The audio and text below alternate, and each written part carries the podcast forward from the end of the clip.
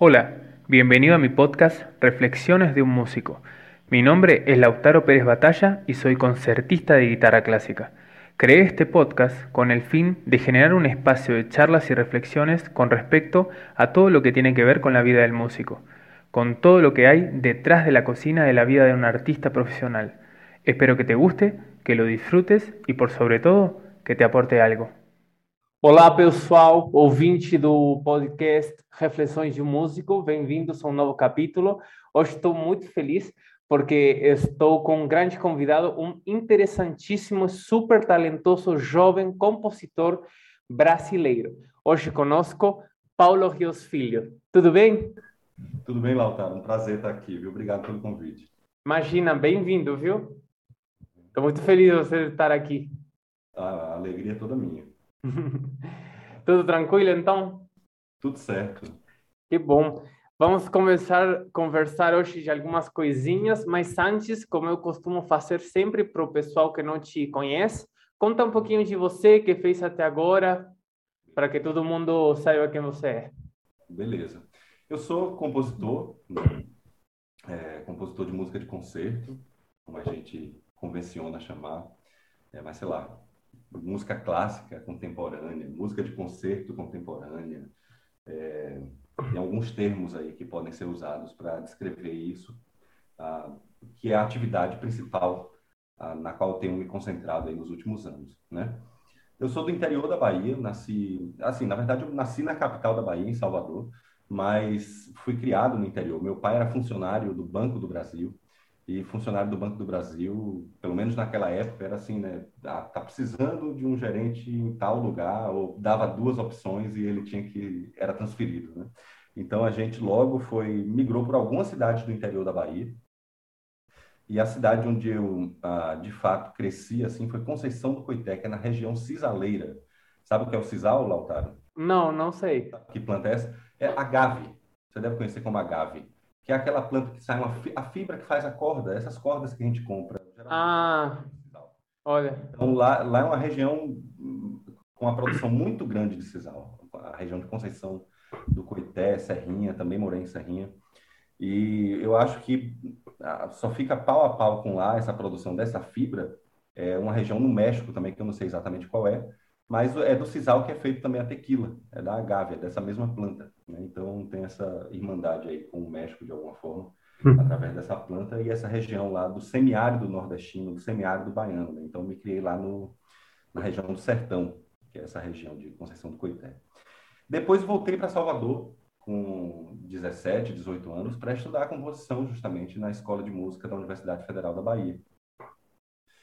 E então, me formei em composição e regência, mas na verdade a opção é composição, então o curso de regência, no meu caso, que fiz a opção composição, é uma coisa adicional, assim, né? Você vê uma coisa ou outra, mas a sua formação mesmo é em composição.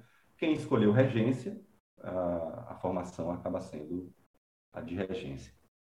É, é, depois da graduação, em composição, eu já entrei direto para o mestrado em composição musical, também na mesma universidade, na Federal da Bahia. E logo depois também uh, eu fiz o doutorado lá também. Né? Então, mestrado e doutorado com orientação do, do professor Paulo Costa Lima. É, eu fui lá também, claro, eu fui colega do João Carlos Vitor, que eu sei que já participou aqui também no outro capítulo aí do, do seu podcast. É, foi lá que eu conheci, depois escrevi repetir para ele. Enfim, depois da, da, do doutorado, ainda no meio do doutorado, eu passei por um concurso para ser professor de música na Universidade Federal do Maranhão, também na região nordeste do Brasil.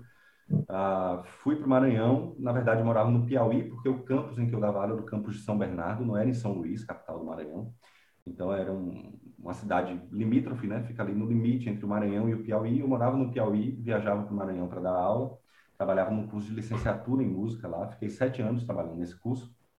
E desde 2020 que eu estou aqui no Rio Grande do Sul, mais perto aí da sua terra natal, é, aqui na Universidade Federal de Santa Maria, e onde eu sou professor de composição. Né? Então lá eu trabalhava na licenciatura, aqui eu estou trabalhando num bacharelado em composição. Estou tá? podendo focar um pouco mais ah, nessa área que é a minha área. Né? Então vocês veem que eu tenho um percurso é, nada interdisciplinar, porque me formei em composição, fiz mestrado em composição, doutorado em composição, e eu acho que eu tô, acabo sendo um pouco melhor aproveitado num curso de bacharelado em composição também. Uh, e eu posso desenvolver melhor também, eu acho, as pesquisas que eu tenho com vontade dentro dessa área e tal. Sem, ah, eu adorei trabalhar na licenciatura, eu gosto de trabalhar com a licenciatura, mas uh, acaba tendo que eu tinha que me apropriar de um outro universo ali e acabava perdendo um pouco o foco, uh, até na produção artística de composição mesmo né, é, que eu espero poder retomar aqui, e, e é isso que está acontecendo desde 2020. Então, isso é um resumão assim, desse meu curso com a composição, é, pelo menos em termos mais de formação e depois de trabalho como professor de composição também. Né? Interessantíssimo, interessantíssimo. Parabéns pela tua carreira e, sinceramente, eu fico surpreso de quanto você já tem feito até agora com o jovem que você é. Porque se a gente lê lê a tua carreira e, e, todos os teus estudos e tudo, e também a quantidade de pessoas que já estão tocando tua música, você parece que tem um dobro do, da tua idade. Obrigado, obrigado, Latário. Mas não sou mais tão jovem assim, né? compositor é, aquele, é aquele, aquela pessoa que... É, os compositores são aquelas pessoas que são jovens por mais tempo mesmo, né? Porque a gente vê concursos, né? Concursos de composição para jovens compositores, aí até 35 anos, né? Assim, é. então, jovens compositores até 35 anos, geralmente, porque ah, é uma carreira que, pelo menos tradicionalmente, se desenvolvia um pouco mais tarde, ou você amadurecia um pouco mais tarde, né? Mas isso virou meio que um mito, assim, também. É, e de qualquer maneira eu já passei dos 35, então nem dentro desses concursos para jovens compositores não sou mais tão jovem assim, tá? Mas uh, eu, eu, entendo o que você está querendo dizer, justamente, né? Porque a gente espera sempre que o compositor seja uma voz um pouco mais madura em termos de idade, né? Assim, é, para ter alcançado certos uh, pontos de uma carreira de compositor, né? Dentro claro. E, e também é um meio muito de, de, de é, é, sendo respeitoso aqui, mas é um meio muito de velhos, assim, né? O, o, meio da música clássica, né? Claro.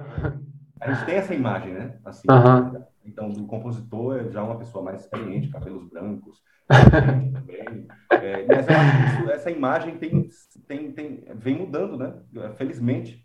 Felizmente, felizmente. Vem mudando. A gente vê pessoas mais jovens assumindo ah, postos ah, interessantes, assim, importantes, né?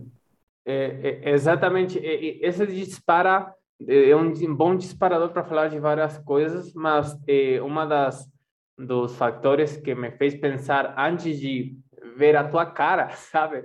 Porque eu te conheci, para todo mundo que, que não sabe, pela maravilhosa peça Repetir, que eu adorei do disco de agora já também, além de um grande violonista que admiro muito, hoje já é um grande amigo também, João Carlos Victor, que ele gravou no disco que, de Naxos, que ele ganhou o, o Tarrega com ele, e, e, e, eu, eu escutei essa peça e fiquei, nossa, eu preciso saber quem é esse cara, que, que, que é isso aqui, maravilhoso.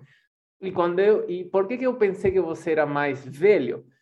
Pela profundidade dessa composição, pela pela madurez da composição, sabe? Por isso me surpreendi. Achei muita profundeza nela, tipo, uhum. Então, fiquei assim surpreendido. E, e parabéns. Eu, eh, como eu te falava hoje, antes de começar o podcast, eh, logo depois de umas coisas que eu preciso culminar, com certeza vou pegar essa peça para incluir nos meus concertos, porque é muito maravilhoso e, e, e você explorou coisas muito, muito interessantes. É, mas é muito bom isso que você falou mesmo de, felizmente, tem cada vez mais pessoas eh, novas eh, fazendo coisas interessantes e tendo postos interessantes também, né? E eu acho que também tínhamos falado com outro grande compositor espanhol, Juan Herena, que também participou no podcast, da importância de a gente como violonista, como instrumentista, não, não como violonista, sino como instrumentista eh, e não compositor, e até uma coisa que, que eu eh, sinto que preciso fazer mais, que cada vez estou mais interessado, e também a gente ter essa oportunidade e esse espaço para que o compositor eh, vivo e novo, também a gente dar a oportunidade de explorar e tocar peças de compositores jovens, que não seja só tipo Leo Brauer, por exemplo, no caso eh, dos violonistas, sabe? Sei, sei. Ah, isso que você está falando assim, eu acho que é a, a chave para muitas questões, assim, né? E, e essa coisa que a gente estava comentando, do, essa necessidade de renovação é, dos, dos postos, né? Assim, de você ter pessoas jovens em postos interessantes, né? Você, como regente de, de orquestra uh, e de orquestras importantes, né? É, ou como compositores que uh, têm encomendas feitas por essas orquestras ou por outros grupos, né? É, ou mesmo dos instrumentistas, né? Eu, eu acho que isso também reflete uma necessidade de renovação de público, né, que já vem sendo debatida há tanto tempo para essa música, né? Porque uh, o que eu noto, Lautaro, é assim, que é que, claro, isso também pode parecer que eu só querendo puxar o, o, o peixe um pouco para minha brasa, né? é, mas não é. Eu, eu, realmente acredito que a música contemporânea, a música feita por pessoas que uh, por compositores vivos, compositores e compositoras né, que estão vivos aqui nesse mundo, que estão ah, respirando esse mesmo ar que os instrumentistas, eu acho que tem uma, uma capacidade muito mais, uh, um potencial muito maior de atingir um público novo e de renovar o público da música de concerto.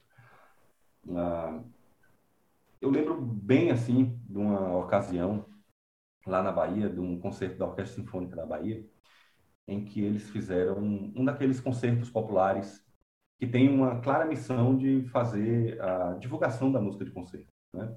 E alcançar novos públicos e tudo mais. Que é uma iniciativa por si só ótima. É, e aí eu lembro que a orquestra foi tocar no, na concha acústica do Teatro Castro Alves, que é um espaço aberto, e fizeram e dividiram o concerto com o Olodum, que é aquele grupo de percussão lá de Salvador, que você deve conhecer. É, então, assim, a ideia é que o Olodum chama um público do Olodum e esse público acaba tendo contato com a música a, da orquestra né, também.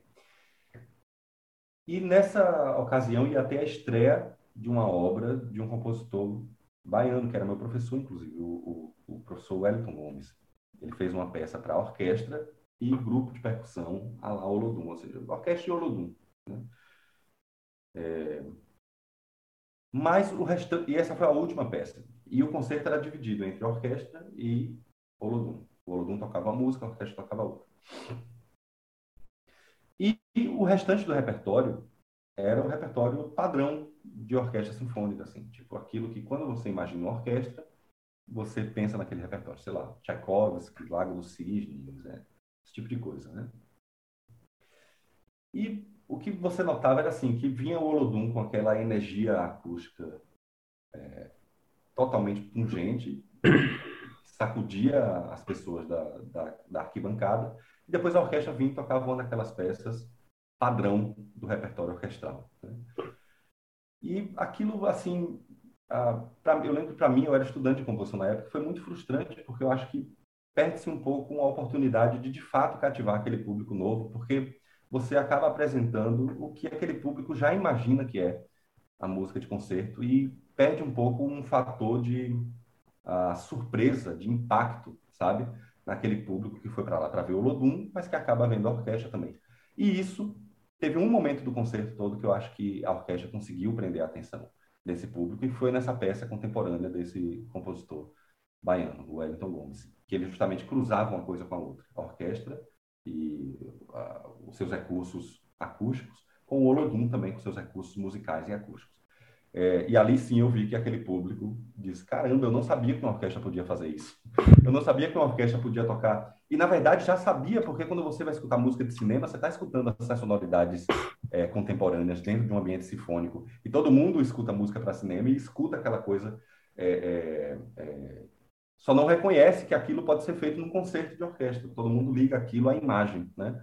Mas e quando você ouviu aquilo com aqueles momentos de tensão, com aquelas dissonâncias, mas com aquela sonoridade que estava chegando na plateia, ainda mais com o recurso de você ter o grupo percussivo no palco junto com a orquestra tocando, eu acho que aquilo ali deu de fato uh, isso que você disse que sentiu com repetir, de um certo impacto, até porque tem um pouco a ver, eu acho, com o disco do João Carlos Vitor e a forma como ele montou aquele repertório. E repetir aparece ali mesmo, eu acho que está.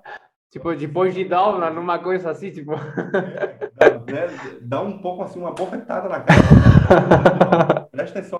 Você estava querendo cochilar? Tá. Não que o restante seja para cochilar, porque o disco é lindo, é maravilhoso. Claro, sim, sim. E uma pessoa desavisada está escutando aquele disco, chega na peça a repetir e diz: peraí, é, é possível mesmo um violão? Claro. e pode até não gostar da experiência no final, mas ela foi puxada de alguma forma. Claro. Né? E, uhum. pode, e às vezes não gosta numa primeira escutada, e depende de uma segunda, de uma terceira, ou às vezes não gosta de nenhuma. A música contemporânea, ela está aberta a esse risco de você, de fato, não gostar, porque ela não é mais do mesmo, né? Ela vem e te dá mesmo algumas bofetadas no tapete enquanto ouvinte, e pode ser que você não goste, mas pode ser que você se apaixone por aquela experiência, pode ser que ali você pegue algo, a, a um sentido de beleza ou mesmo de feiura que puxa, entendeu? É, e porque a, a, vida não é feita só de beleza e a gente não é só tocado por coisas belas, até porque esse, esse é um conceito historicamente construído, né? Claro. É, esse conceito de belo. Mas, enfim, e eu acho que ali, na, eu percebi assim, disse, caramba, olha, eu acho que para esse público novo, eu acho que a música contemporânea teve um impacto muito maior do que o repertório padrão de música. Claro. De, entendeu? E ali eu vi, caramba, eu acho que tem um potencial grande aqui de a, as pessoas que estão fazendo música agora dialogarem de uma maneira muito direta com quem está escutando essa música, entendeu? É, e com certeza a orquestra sinfônica é um ambiente em que esse esse pensamento ainda vai demorar para se consolidar. É por isso que eu não foco tanto as minhas ambições artísticas no ambiente orquestral, apesar de ser um recurso instrumental incrível. E eu prefiro, às vezes eu me, me sinto muito mais realizado, sei lá, fazendo uma peça para você, Lautar, entendeu? Uma peça para violão solo, para violão e flauta. Porque eu acho que nesses caminhos da música de câmara e da música para instrumento solista, ou para instrumento solista com eletrônica, que é um outro recurso que, que eu acho que ajuda nesse, nessa renovação. É, eu acredito que isso tem muito mais capilaridade e a gente alcança, acaba alcançando muito mais pessoas de uma maneira uh, muito mais potente do que esperando as grandes oportunidades das grandes instituições da música clássica, entendeu? Que são as orquestras. É, eu realmente, enquanto compositor, não fico esperando isso, apesar de que, se querem me convidar, é uma, uma ótima oportunidade. É. Mas uh, eu acho que nenhum compositor jovem deveria uh, esperar isso, mas sim fazer música de câmara com um colega, com os músicos que porventura entraram em contato com sua música e que gostaram de, daquela música e querem fazer. Então, uh, que ótimo que você tem interesse de fazer repetir, assim, eu ficaria muito feliz de ouvir você tocando. E quem sabe isso não vira depois, não se desdobra numa outra peça que eu posso fazer e você vai tocar, sabe? Seria uma grandíssima honra. Eu acho que isso alimenta muito mais o nosso campo. Sim, sim. Ficar esperando grandes oportunidades, né?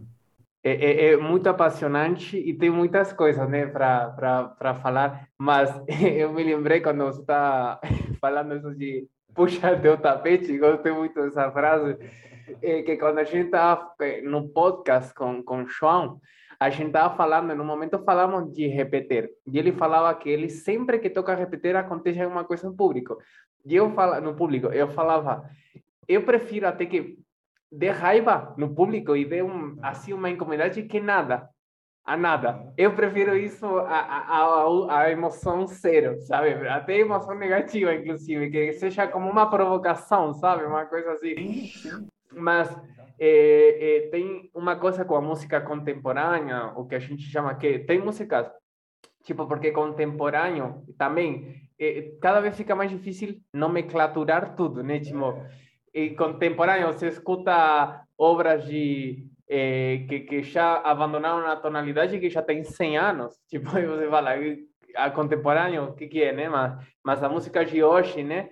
Eh, tem às vezes um, um prejuízo, né? Ainda tem uma questão de, além de que na história quase sempre meio que aconteceu que no momento que, que algo foi criado, a primeira reação foi, no geral, recusão, tipo re, recuso, e depois aceitação. Acho que no mundo da música atonal, por esse quebre, que, que, que foi a, a única coisa que não teve como em comum com os períodos anteriores, que é abandonar uma tonalidade com uma é, é, hierarquia, eh, acho que esse esse quebre por aí, por essa questão pode demorar mais. Mas eu acredito que é só uma questão de tempo e costume, porque até eu antes, inclusive nos meus começos como estudante de música, confesso que eu teve uma recursão com a música contemporânea. E depois foi uma questão de, de começar simplesmente a escutar e a, e a saber mais. E hoje em dia adoro tocar música contemporânea também e escutar. E, e me lembro também de que eh, de sensações muito geniais que eu teve com música contemporânea, assim com muito, com coisas assim que pegar a, o, o arco do violino no, no violão, coisas assim muito com muita técnica estendida e, e, e, entender que até a música contemporânea, inclusive, tem mais uma ligação da experiência no vivo, que, que inclusive outras músicas, de mais de sensações de eh, já não é tanto, inclusive, por escutar uma melodia, sino por a ver o que, que me faz sentir em outros aspectos, sei lá, não, é difícil de explicar, mas eu acredito que às vezes, até mesmo a gente eh, tem um, um, uma, eh, um preconceito com o, o público não músico. E acreditamos que às vezes só para a gente acontece isso, de que com a experiência a gente acaba acostumando o ouvido e acaba ah, gostando. Eu acho que não só a gente, até inclusive tenho vontade de fazer um experimento, de pegar pessoas e fazer escutar e fazer depoimento e com o tempo a ver o que acontece com o tempo dessas pessoas que no começo tiveram X experiência, depois, sei lá, um ano de pesquisa, ter a ver o que, que aconteceu e fazer uma espécie de comparativo, porque acho que. Interessantíssimo. É, que, que, que acontece com todos, não só com os músicos, sabe? Não sei como você vive e que você pensa sobre essa, eh, esse preconceito, essa ideia, essa luta com a aceitação da música fora da tonalidade e tudo mais. Uhum. Oh, eu, assim, eu, eu, eu concordo totalmente contigo. Eu acho que uh, a gente subestima muito o público. Inclusive, assim, quando a gente vai programar, a gente, não nós dois, assim, mas de forma geral, quem está programando música uh, de concerto subestima muito o público, assim. E nesse sentido da música contemporânea, então, aí subestima demais. É, eu acho sim que não só músicos conseguem chegar num ponto em que percebem quais são a, a, quais são as assim os fios de comunicação que a música contemporânea abre, mas também o público não músico, de não músico. Né? Então, assim, eu odeio essa ideia de que compositores fiquem compondo para outros compositores. Eu não acho que esse seja o caso, apesar de que uh, eu aceito que seja assim também, porque acaba a, a, o ser humano funciona muito assim, né, em, em grupos, né? É, e esses grupos se ajuntam por afinidade mesmo, né? Mas eu acho que tem um potencial enorme essa música que é feita hoje por compositores que estão trabalhando hoje, que estão respirando esse ar de hoje, é, de alcançar é, outros públicos que não só de compositores ou de músicos que gostam de música contemporânea. Né? É, então, não acredito nessa. Eu, eu acho que essa é, é meio que uma uma teoria muito evolucionista, assim, de que primeiro você tem que ser músico, depois você tem que ter todo o treinamento clássico para só então começar a ser capaz de compreender a música contemporânea. Então, eu acho isso assim realmente uma ideia detestável, sabe? E, e que traz muito atraso para para nossa área, para nossa agora estou falando para nossa área como um todo, não só para a área da música contemporânea, mas para a área da música de concerto. É, na verdade, eu acho que que a música contemporânea tem sim esse potencial de comunicar muito diretamente com a, qualquer público, tá? É, seja de músico ou de não músico. Tá?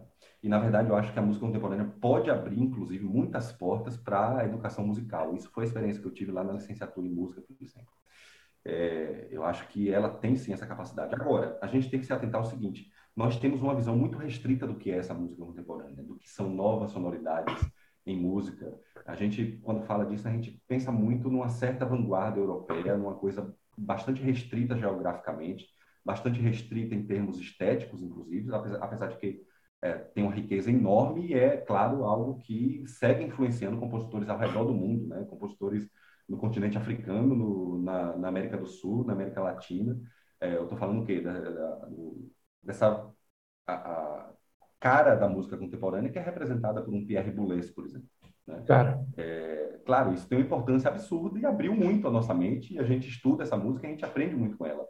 Mas a gente não pode, quando fala de música contemporânea, achar que a gente está falando ah, do RICAN ou ah, dos festivais ah, tradicionais de música nova europeus e das figuras ah, que se concentraram ao redor daquilo e que fizeram seu nome ao redor daquela máquina política é, que e, e de, de que teve muito dinheiro público injetado para que aquilo funcionasse como uma referência, né?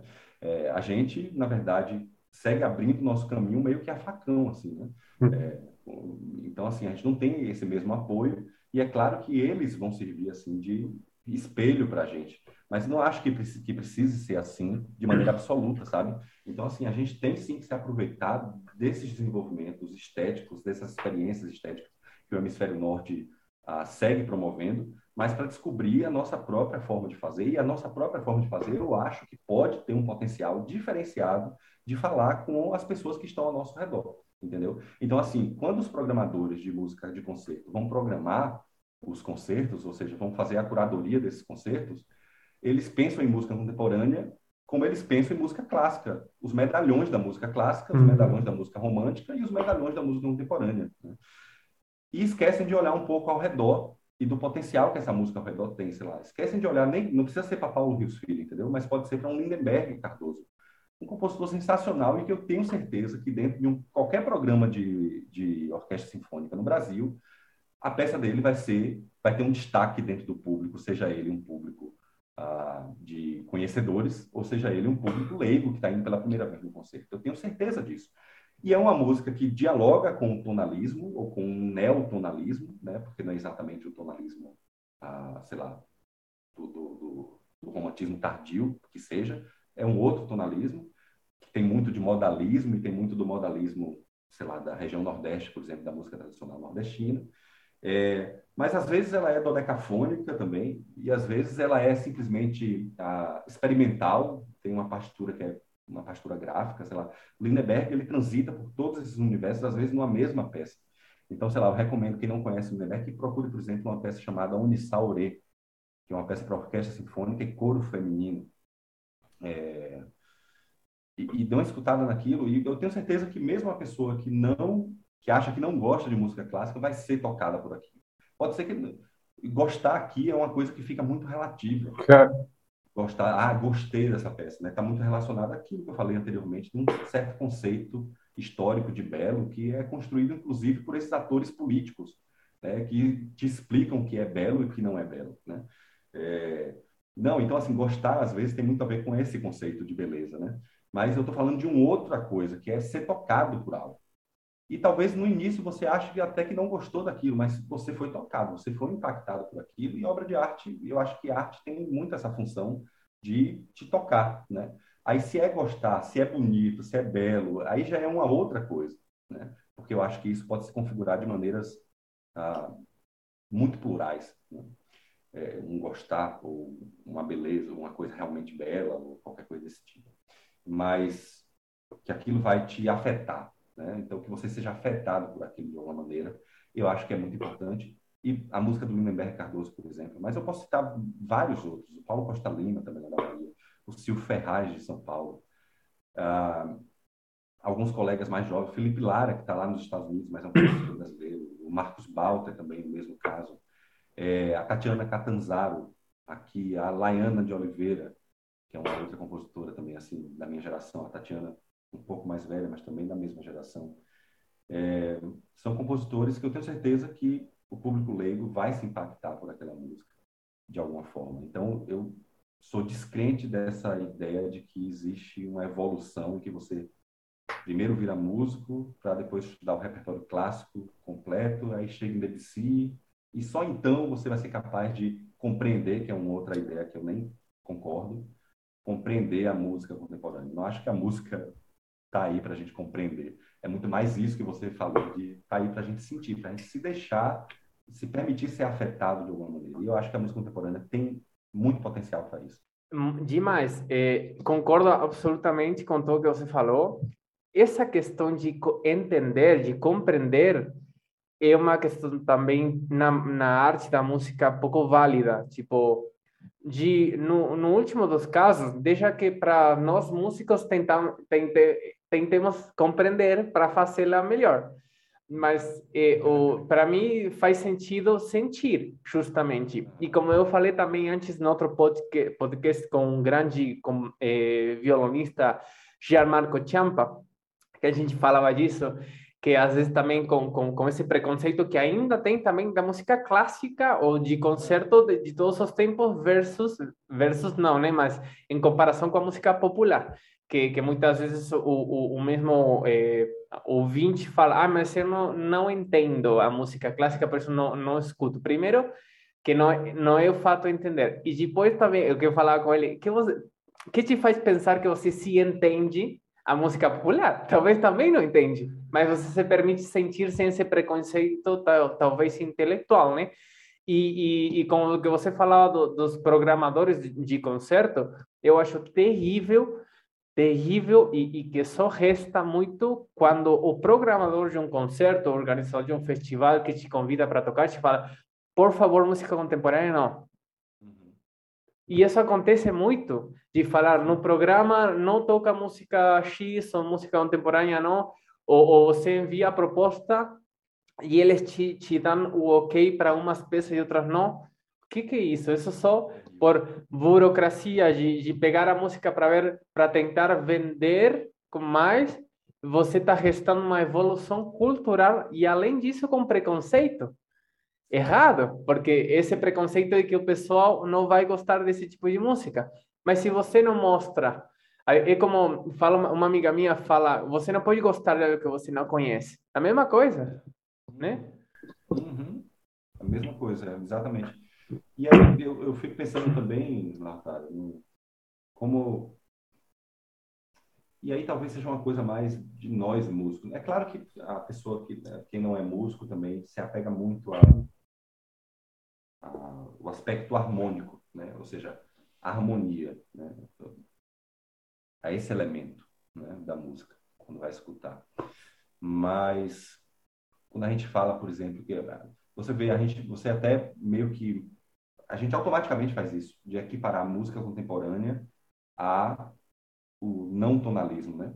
Ou seja, é uma característica, simplesmente uma, uma das características da música contemporânea que é tá. que está relacionada a esse elemento harmônico de organização. Né? Mas os outros elementos, e até elementos inicialmente não musicais, entre aspas, como, por exemplo, sei lá, teatralidade, expressividade ou, ou é, literalidade é, da música, que não passam necessariamente pelo sistema de organização harmônica né, é, da, da música, e que eu acho que na música contemporânea, justamente, né, sei lá, o timbre, a textura, é, é disso que eu estou querendo falar essa tatilidade, às vezes, que a música contemporânea consegue trazer e que, às vezes, comunica até muito mais diretamente com o público leigo do que a harmonia, porque a harmonia é um discurso, né? E, e enquanto o discurso tem seus próprios códigos e, e, e talvez aí sim a gente passe por uma coisa em que a compreensão esteja muito relacionada ou, depend, ou, ou o sentir esteja um tanto relacionado ao compreender. Né? Mas quando você está falando de uma textura, quando você falou, por exemplo, do arco no, no, na, no, no, violão, né? e que tipo de sonoridade aquilo tirou, e que é uma sonoridade, às vezes, muito mais próxima do tato do que da audição, ou do tato do que do, da razão, né? E você sente aquele som áspero que eu imagino que deva ter tirado esse som, mas com alguns harmônicos, ou seja, você está falando de um outro conjunto de elementos que é, constrói uma certa comunicabilidade. Uma comunicabilidade que não é mais assim de que, olha, eu estou agora triste, mas aconteceu que vem uma chuva. Uma... Não, não é isso. É uma comunicabilidade do, da materialidade do som, né? Aquilo te causa algo porque é, é como uma lixa te causa algo quando você fricciona aquela lixa, né? Hum. É, mas também tem uma literalidade, ou seja, pode ter uma narrativa por trás disso. E, e a gente escuta a música tão imageticamente, tão visualmente, né? Mesmo nós músicos, a gente está imaginando coisas ao, o tempo todo. E eu acho que a música contemporânea, eu imagino que é um cara pegar um arco e tocar o violão com arco, só o visual da performance, e aí a gente volta para aquilo que você a, a, pontuou muito interessante de que tem uma dependência mesmo, a música contemporânea eu acho que é uma dependência um tanto especial de ser feita ao vivo, é, não tem como comparar a experiência não tem de como. assistir um concerto de música contemporânea com a gravação, é, mas enfim, só o fato daquilo estar acontecendo, eu acho que já é algo que chama a atenção muitíssimo, inclusive do público leigo. E o som que aquilo tira, é, a quantidade de coisas que dá para imaginar a partir dali, sei lá, desde uma viagem no espaço até estar preso dentro de uma caverna ou andando numa trilha na floresta, e as pessoas viajam mesmo nisso. E às vezes elas ficam constrangidas porque elas acham que deveriam estar compreendendo a música em seu discurso puro, e não é o caso. Né? Quando elas vão escutar música popular, elas se entregam mais facilmente porque essa parte da compreensão, eu acredito que fica muito restrita à letra. E as pessoas se preocupam em compreender a letra. A música ajuda você a sentir o que a letra está fundamentando. Né? Então, assim, a letra está falando de amor e vem um determinado acorde e, pô, uhum. e faz sentir melhor o que aquela letra acabou de dizer, entendeu? E aí eu acho que essa separação fica mais clara na música popular e as pessoas, de fato, acabam Uh, é claro, tem aí uma série de outros fatores também que ajudam, que é a repetição de padrões rítmicos, harmônicos. Então você já está, na verdade, você já conhece aquela música, só muda a letra às vezes e, e a melodia, né? É, claro, tudo isso ajuda você a se familiarizar um pouco melhor. Mas, enquanto sensação, eu não acredito que haja uma predileção absoluta do público, seja ele de músicos ou não músicos, a um sistema específico de organização das alturas é, em um sistema harmônico específico. É, não acredito mesmo nisso, assim, até porque eu acredito que, nesse sentido, a minha música, por exemplo, por exemplo repetir, seja até um tanto tonal, entre aspas. Uhum. Tonal, assim, no discurso que ela constrói, na forma de narrativa que ela constrói, é, com a, a, a, tensões que se resolvem em relaxamento. É eu vejo que ela, na verdade, só não é tonal harmonicamente. Entendeu? Claro. Mas... Inclusive tem como uma ideia de, de reexposição também, né? Sim, sim. Nesse sentido dá como uma espécie de ideia mais... Uhum. Também... Eu acho que se aproxima muito, assim, até do discurso tradicional, uhum. mas, claro, com diver... explorando diversas outras sonoridades, diversas outras uh, possibilidades uh, de expressão também ao mesmo tempo. É, mas tem, eu tenho um, um outro violonista para quem eu fiz uma peça, que é um, um, grande amigo meu, era colega meu lá na, na, Federal do Maranhão, o Cristiano Braga. Eu não sei se você conhece ele. E o Cristiano, eu fiz uma peça para ele, assim, uma peça que eu considero uma peça irmã da RPT. Eu fiz logo antes de repetir essa peça, que é Rua das Pedras. E tem muito, uma coisa que eu gosto muito de, de explorar também, que é a, a, o músico ele tem que usar a voz. Né? Então, músicos não cantores usando a voz o próprio João Carlos Vitor teve que fazer isso em repetir. Sim. Mas a, em Rua das Pedras, é, esse uso é um pouco mais explorado, né, o uso da voz. E ele sempre, o Cristiano sempre comenta comigo assim que a peça é um sucesso para onde vai assim, que é músico e não músico, vem depois dizer que foi impactado pela peça. E outra prova mais do, desse preconceito errado, né? Sim, e aí ele fala justamente, ele diz assim, cara, não tem alguma coisa na tua música ali que é uma teatralidade. Ele usou esse termo assim, eu lembro uma vez. Tem uma teatralidade, claro que a, o uso da voz traz, mas ah, no próprio discurso musical mesmo, eu acho que tem sim uma certa teatralidade é, que, a, que a, aproxima um pouco, né, é, em termos de travar uma comunicação. E nesse sentido, eu diria até que minha música por menos tonal que seja, é um tanto tonal, porque, é, claro, essa teatralidade a gente alcança de diversas maneiras, mas dentro de, um, de uma visão, então, teatral, eu diria que é um discurso teatral mais tradicional, entende? Assim, é, não é um teatro tão experimental, apesar de que eu não faço teatro, eu faço música. Então, estou falando dessa teatralidade que ele é, referenciou, que estaria ali entremeado, emaranhado ao, a, a, ao tecido musical que eu uhum. tecendo, sabe? É, eu acho que passa um pouco por aí, assim. E eu acho que isso comunica muito. Então, assim, são diversas as possibilidades e elas nem sempre passam pela, pelo discurso harmônico. E, e, a gente, até nós músicos, temos muito esse, esse problema. Assim, né? A gente parece que só consegue falar de harmonia. Né? consegue falar de ritmo muito bem. Nós não temos nem tantos conceitos teóricos é, de ritmo, é, infinitamente menor do que o que a gente tem para falar de harmonia. É, quando a gente vai fazer análise, geralmente a gente está olhando para a parte harmônica. Nosso treinamento teórico dentro da, da academia é muito direcionado para a harmonia. Né? Então, assim, a gente vai falar da prática comum do século XVIII e a gente vai e aprende harmonia. parece, que a, parece que a música daquele tempo não era feita também com ritmo, com textura, com, sei lá. É, então, a gente acaba ficando um pouco viciado nisso, em achar que tudo passa pela harmonia. Então, assim, a música é dividida em tonal e não tonal. Claro. É muito mais complexo que isso. Mas é verdade, nós mesmos, tipo, eu no meu dia a dia também caio nessa, às vezes quando estou analisando no jornal, a primeira coisa é a harmonia. Depois, ritmo harmônico. ah, que muda o ritmo harmônico, sabe? Coisas assim.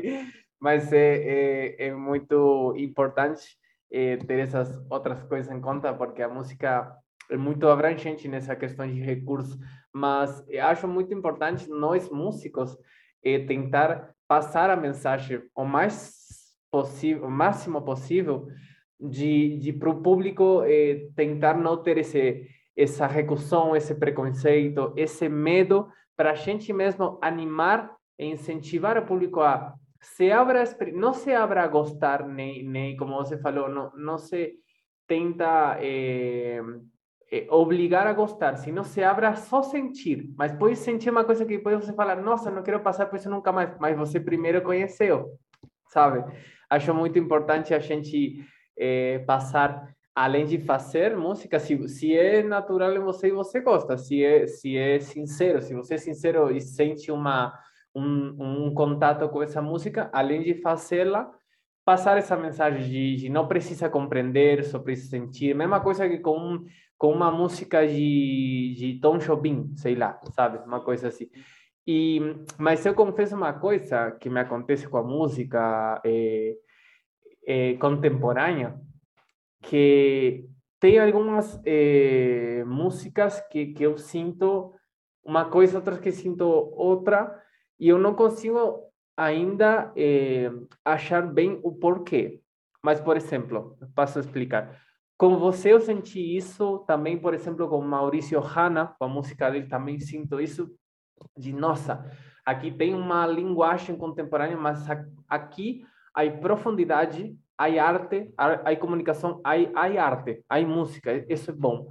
E tem outras músicas que é a que eu sinto uma, sinceramente uma recusão, um, um, que não que não gosto, que quando eu sinto que não há arte aí, sino que há um mero exercício intelectual, quase na questão meia matemática só, e, e, e, eu sinto que, que é só, eh, só intelectualidade colocada aí, não há arte. Mas eu não consigo, e, e posso até estar errado com achar em X música só um mero exercício de eh, intelectualidade e talvez venha outra pessoa e fala, você está maluco, aí há muita arte. Posso estar errado, óbvio, né? Mas eu não sei explicar por quê, por quê que eu sinto isso.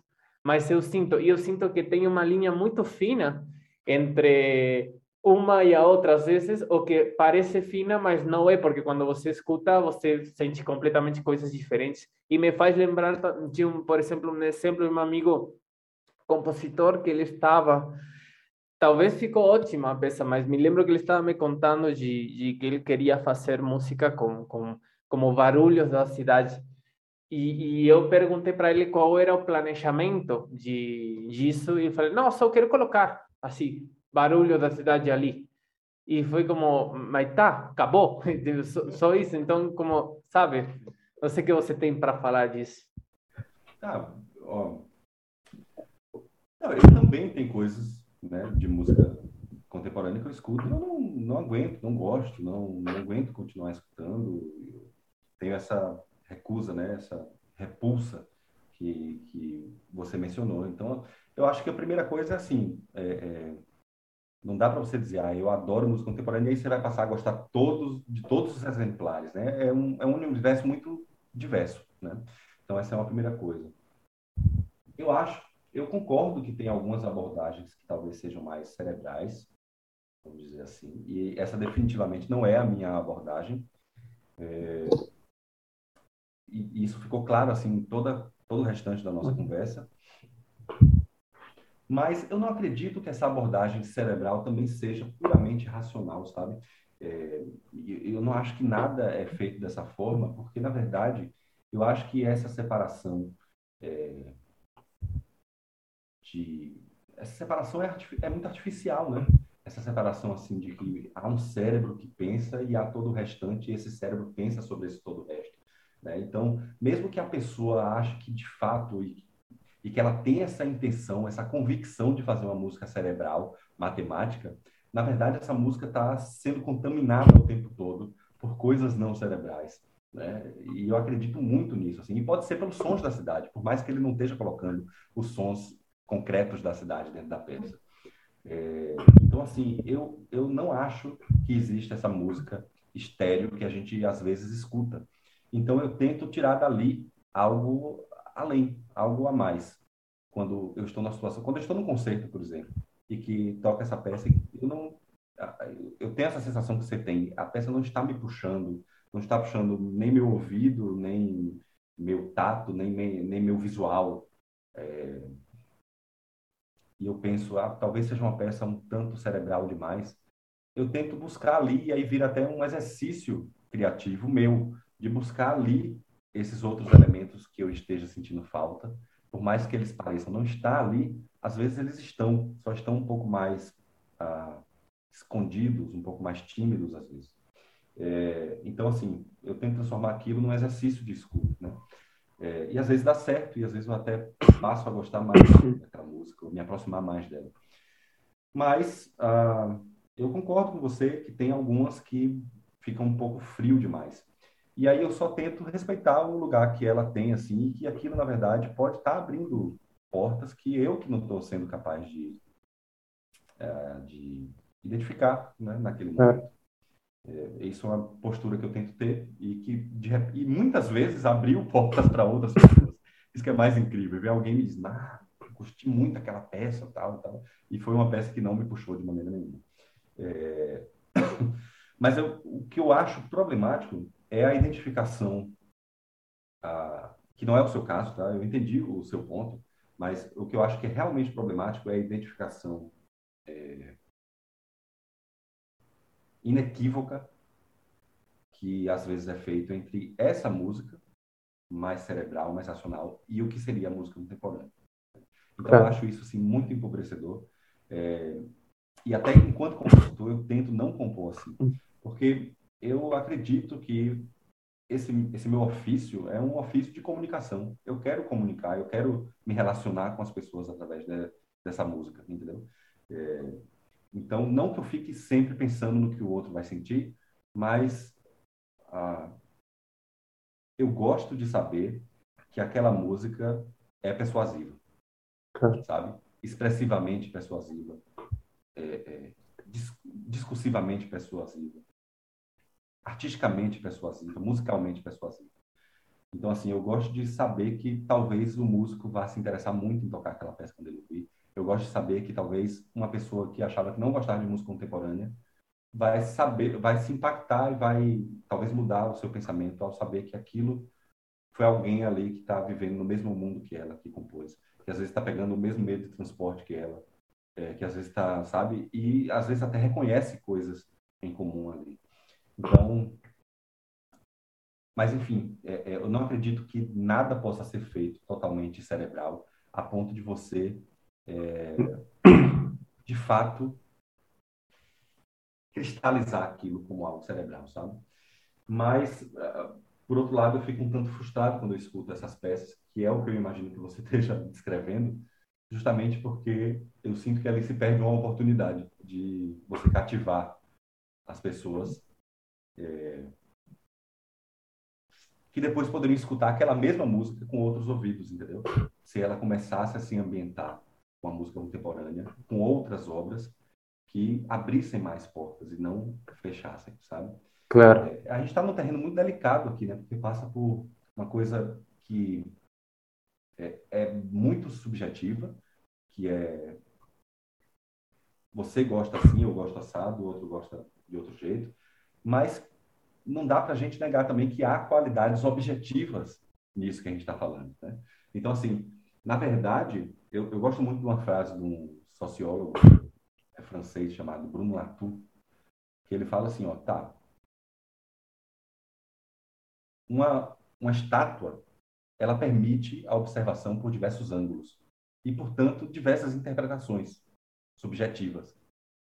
Mas tem uma coisa muito concreta que autoriza, que permite com que várias observações subjetivas possam ser dadas, possam, possam ser feitas sobre ela, que é ela é uma estátua tridimensional. Então, assim, tem primeiro uma característica material objetiva que permite com que interpretações subjetivas sejam feitas daquela coisa, entende? E eu acho, então, que a música é essa coisa que tem que tentar ao máximo, é, com muita modéstia às vezes, mas tentar ao máximo abrir portas diversas para dar ângulos diversos, entende? Eu acho que a música tem esse potencial que uma estátua não tem. Tem muito mais potencial do que a estátua que depende do ambiente tridimensional. A música abre outros, outras dimensões. E às vezes a gente fecha muito elas. E não é que aquela música vai ser pior, mas eu acho que ali se perde uma oportunidade de quebrar preconceitos, entendeu? Com a música contemporânea. E aí você fica muito num, tá? nisso que a gente está chamando de cerebral. Eu acho que é um pouco por aí, não sei. Eu viajei mais aqui. Tá? Não, acho super interessante, acho super, super interessante a, a tua reflexão.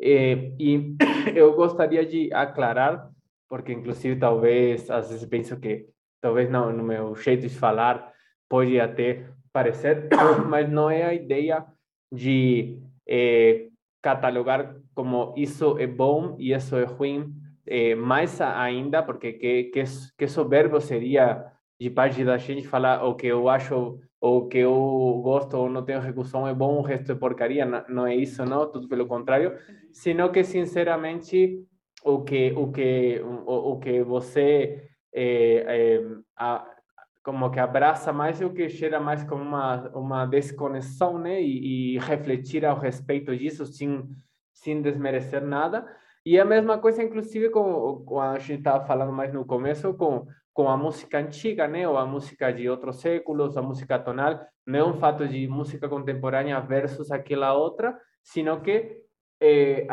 é, não, a não negação de, de nada. E, e como o que você estava falando agora, e os, é, principalmente porque a música é, é se, se a gente para para pensar, é a arte que mais também sem eh, colocar a música versus outras artes, né? Todas são são muito muito necessárias, mas a música é a que mais chega em todo mundo, eh, na música no geral, porque se você pensa tem pessoas que não chegam na poesia, tem pessoas que não chegam até no cinema, muitas pessoas que não chegam à pintura, que não são chegadas a consumir mas não existe pessoa que não ouça música, algum tipo de música. Então, tem isso que você estava falando, alguma coisa especial, a arte da música, para a gente aproveitar e abrir e expandir, né? É, isso, isso. É, não, eu, eu entendi, Lautaro, assim, o que você falou, e, e de, mas de fato a gente gosta de umas coisas e não gosta de outras. Claro. É, e, e, eu acho, sim, assim, eu reconheço que ah, no meu, é, às vezes eu fico muito frustrado assim de ver é, certas abordagens que distanciam né, e que reforçam claro. os estereótipos. Eu acho que talvez o problema esteja mais aí, né, os clichês e os estereótipos da música contemporânea.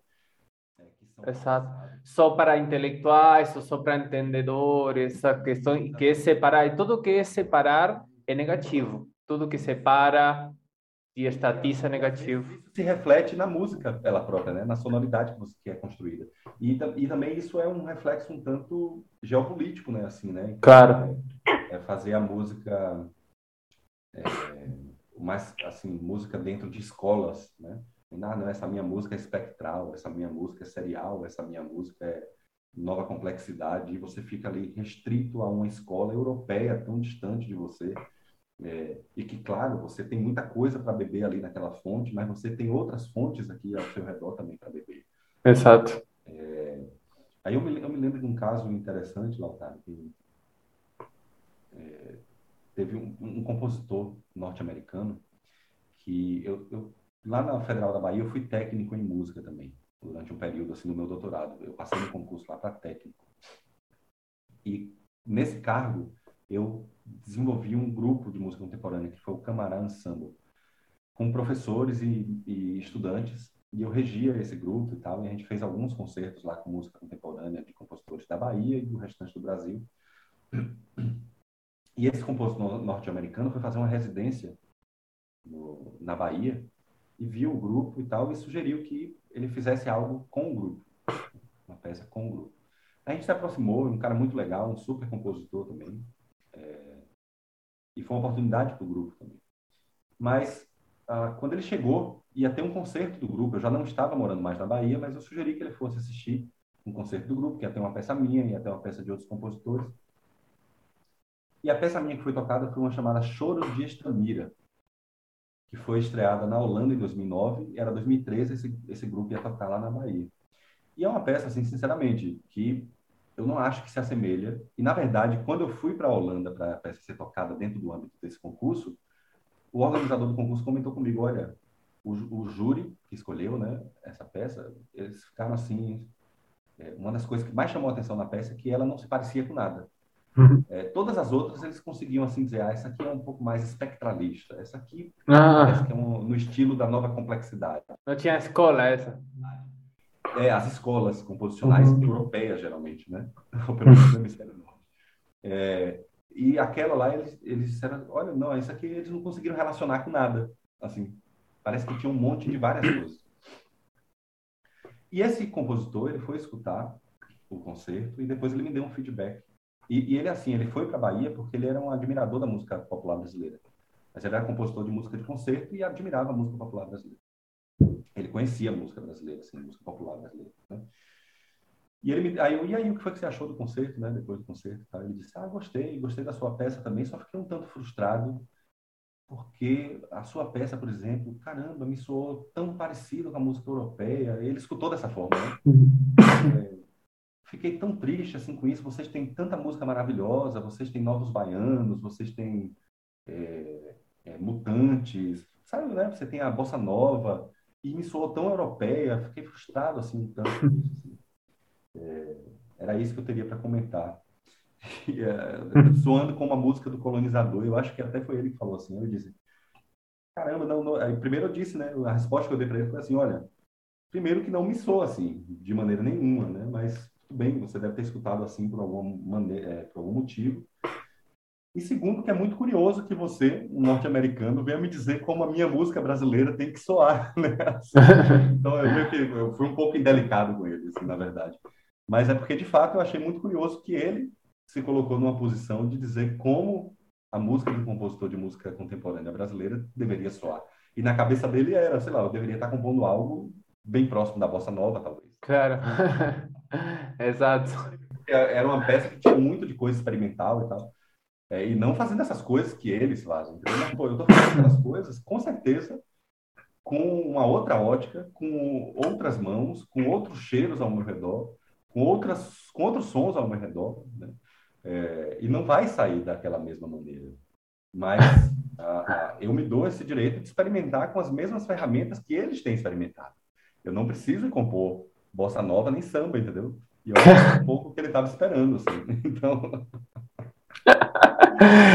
que, que interessante, né? Passa um pouco por aí, né? Porque acaba também que a gente tem, às vezes, compositores brasileiros que se filiam a certas escolas, né? Claro. E não que eu acho que você tem que compor, então, pelo contrário, coisas nacionalistas, não é isso que eu estou falando. Até porque minha peça não tem nada de nacionalista. Mas não é uma peça de um compositor europeu. E eu nem tentei ser uma peça de um compositor europeu. Claro. E para você ver como, às vezes, as nossas tentativas também são em vão, ele escutou como uma música de um, de um compositor. Vai entender.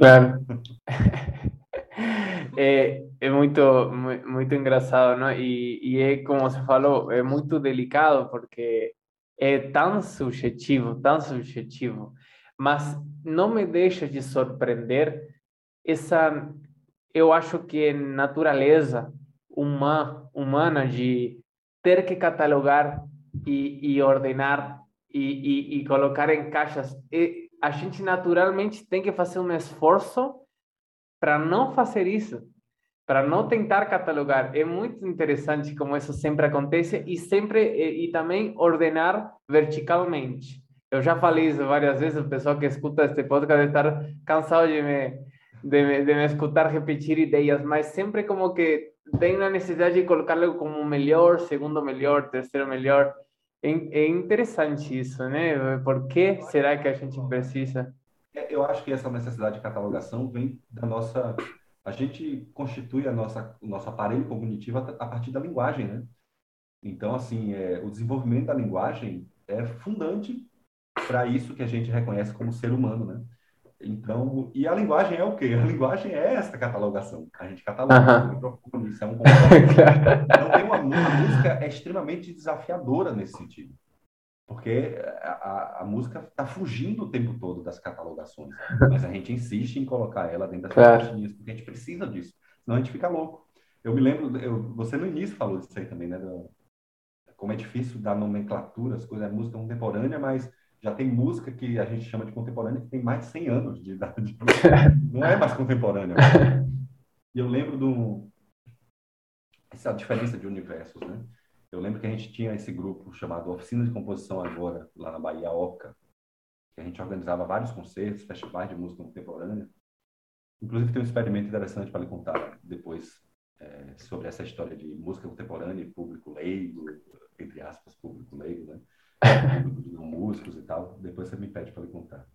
Mas ah, com a OCA a gente organizava várias coisas e aí volta e meia a gente conseguia matéria no jornal, né, no jornal lá de Salvador, numa tarde, no Correio da Bahia e tal.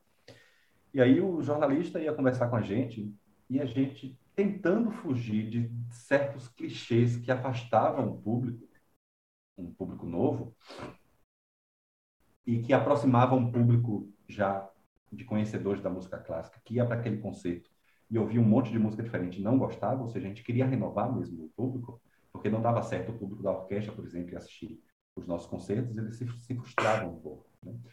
Então a gente queria renovar o público, o público jovem, a gente dizia, olha, não chama de música clássica, não bota na matéria que é música clássica. Sei lá, diz que é música contemporânea, música nova, até música de concerto pode ser, mas não vai dizer que é música clássica porque não comunica bem o que é que vai acontecer lá. A gente não quer se ligar. Né? E aí era incrível, cara. A gente conversava, explicava isso, não sei o quê. E saía depois, né? A gente, quando pegava a matéria do jornal, saía a manchete, assim, né? É, novos clássicos, sabe? Eu acho que eles ficavam muito confusos, porque a gente dizia isso no início, e depois, ah, mas é o quê? Não, é violino, violoncelo, percussão, é, contrabaixo acústico e piano. E eles, não, mas isso é música clássica. Então eles ficavam muito confusos. Pior que novo, novos clássicos seria contraditório, né? Porque é. clássico não seria novo, então. então, assim, é, enquanto a gente estava tentando questionar essas nomenclaturas, o jornalista ele precisava de nomenclaturas. Ele precisa disso para comunicar.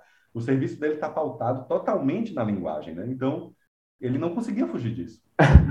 E, né, então tinha essa coisa curiosa. E qual é. Conta essa experiência que você falou. A gente fez o Música de Agora na Bahia, que foi o maior projeto desse grupo. Você foi o fundador, né? Um dos fundadores, é. Na verdade, foi assim: eram, nós éramos colegas, cinco, quatro ou cinco colegas de graduação, e esse professor, Paulo Costa Lima, sempre incentivou que a gente fosse além da, da, da academia. Né? Então, olha, vocês estão aqui, estão dentro do curso, e aí essa música vai ser tocada por quem? Vai ser tocada onde? Vocês vão ficar compondo para a gaveta ou vão organizar o espaço onde essa música vai acontecer, chamar os colegas, sempre incentivando a gente, né? E a gente montou, um, um, no final das contas, é, um, uma associação, né? Tem personalidade jurídica essa. Existe ainda o grupo, né? Desativou porque muito, teve um colega, o Túlio, foi para Portugal, eu fui para o Maranhão, agora Rio Grande do Sul. Então, assim, muita gente indo para outros lugares, né?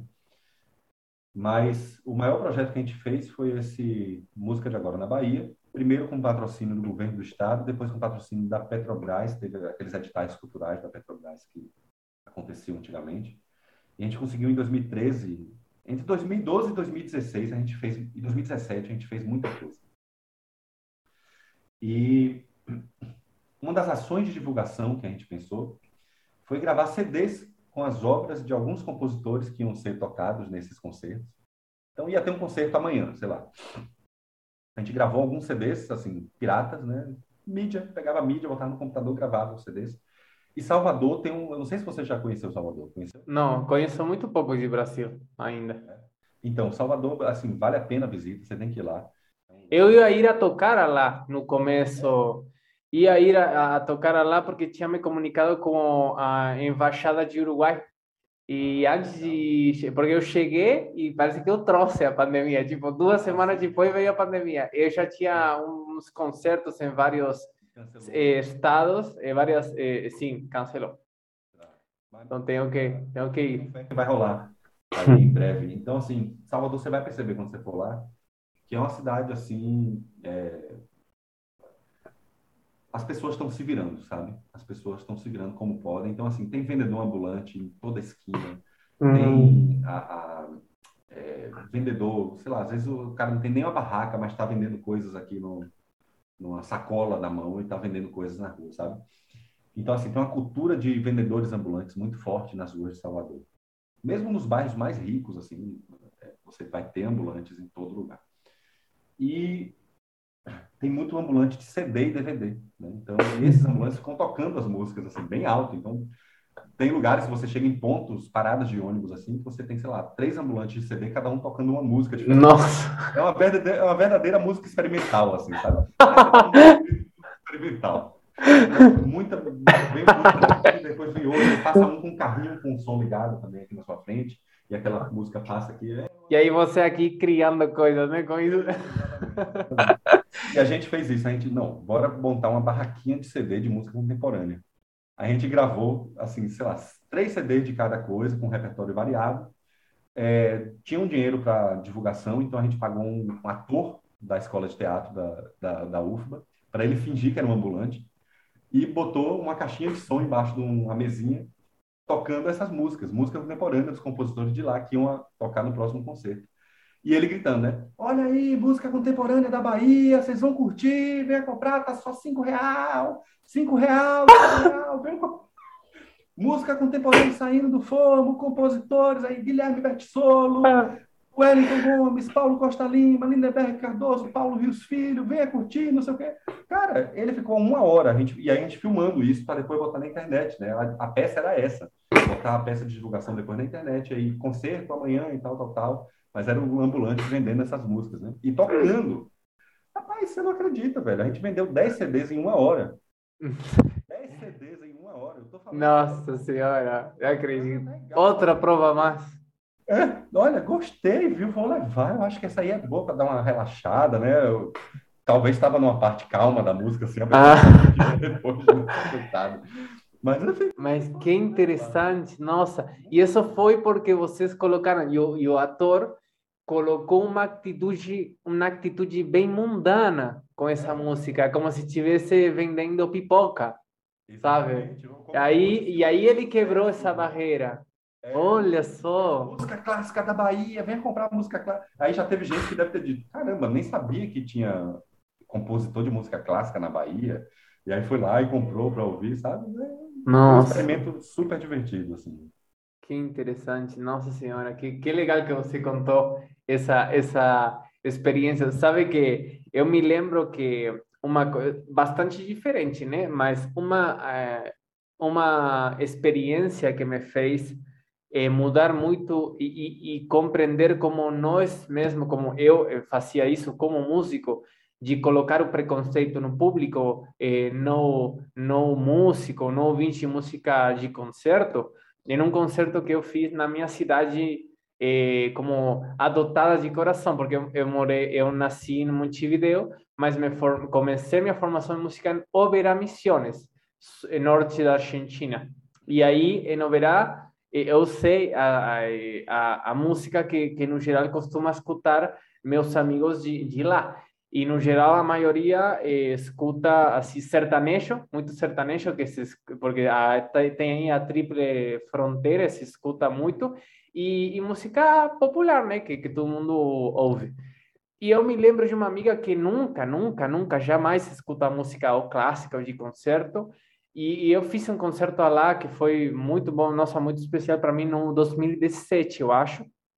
E ela veio e me falou: Sabe qual música adorei? A Sonata.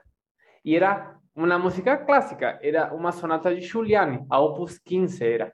Mas era algo que para ela era muito diferente, porque ela nunca tinha escutado música assim. Eu sei, eu conheço ela, uma grande amiga, Florência, o nome dela, ela falou: Nossa, gostei muito da sonata. E aí eu falei: Nossa, olha, meu. Eu fiquei muito surpreso. E falei: Olha, meu, meu preconceito. Eu imaginei que ia gostar de Kike Sinese, que eu, que, eu, que eu toquei no final, que é muito mais parecido com uma mais popular, né? Uma eh, Cielo Aberto de Kike Sinese, uma peça muito linda que todo mundo escuta, que todo mundo gosta quando escuta. Mas ela me falou isso e aí eu entendi, isso foi como uma abertura a, a eu começar a compreender como como é errado esse preconceito com com o, é, com, com o público. E eu queria te perguntar, que, que você falou uma coisa muito interessante que ficou aí no meu ouvido, eu queria te perguntar para você se aprofundar. Você falou que é muito interessante, muito boa a música contemporânea para a educação musical. Eu queria você se aprofundar nisso. Sim. Ah, assim, não sou eu que estou dizendo isso, assim, na verdade, né? Tem vários educadores musicais que acreditavam, que acreditam nisso e que colocam isso assim como a principal bandeira, né? Assim, é, a gente tem o, o Paint, por exemplo, a gente tem o, o Schaefer, né? O Murray Schaefer, que faleceu ano passado, canadense. É, assim, tem uma série, a Maya Dankman, uma educadora musical alemã, tem uma série de educadores musicais que acreditam que, na verdade, a iniciação musical é, feita com a música de hoje, com as sonoridades do mundo, sabe aquela ideia do seu colega de colocar os sons da cidade? Mas e aí, como é que a gente modula musicalmente esses sons da cidade? E isso pode ser um caminho ah, muito interessante para o percurso inicial da formação musical, porque são sons que estão dissecando e, e têm propriedades musicais que podem ser exploradas. Né? É, e, e essa, esse domínio, você começa a fazer música, você começa a se expressar musicalmente, sem depender de um domínio técnico ah, convencional do instrumento, que às vezes leva tempo. Né? Então, sei lá, antes de. Ou, ao mesmo tempo que você aprende a fazer uma escala no violão, você já consegue fazer música com sons do cotidiano. Né? E você já consegue se expressar musicalmente. Não vai ser, sei lá, uma música como a que toca no rádio mas certamente você vai ter alguma referência daquela música, primeiro porque são sons do cotidiano, como eu falei, segundo porque algumas daquelas sonoridades estão presentes, por exemplo, na trilha sonora de filme, ou na trilha sonora de teatro, né? ou no design de som, é, até de propaganda televisiva, sabe? É, e aí as pessoas se aproximam, né?